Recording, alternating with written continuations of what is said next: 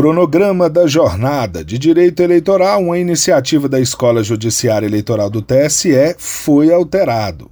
As propostas de enunciados que foram apresentadas de 4 de fevereiro a 22 de março deste ano estão em fase de avaliação, que termina hoje.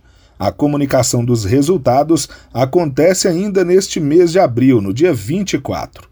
As ideias e compreensões sobre o tema vão contribuir com o trabalho de toda a comunidade jurídica.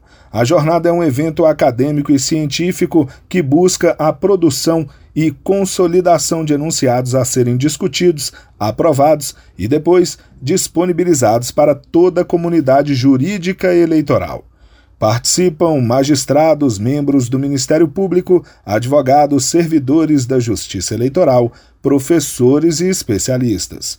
As normas analisadas poderão ser aplicadas ao direito eleitoral, adaptando as inovações na lei, na doutrina e na jurisprudência.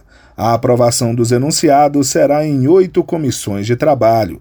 A coordenação geral do evento é presidida pelo vice-presidente do TSE, ministro Edson Fachin. Os enunciados aprovados na plenária serão publicados até o dia 20 de maio na página do Tribunal Superior Eleitoral na internet.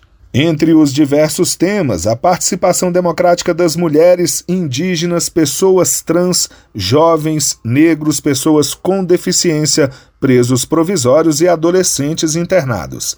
Crimes eleitorais e processo penal eleitoral, financiamento de campanha, apuração e totalização dos votos, propaganda política e pesquisas eleitorais. Do TSE, Fábio Ruas.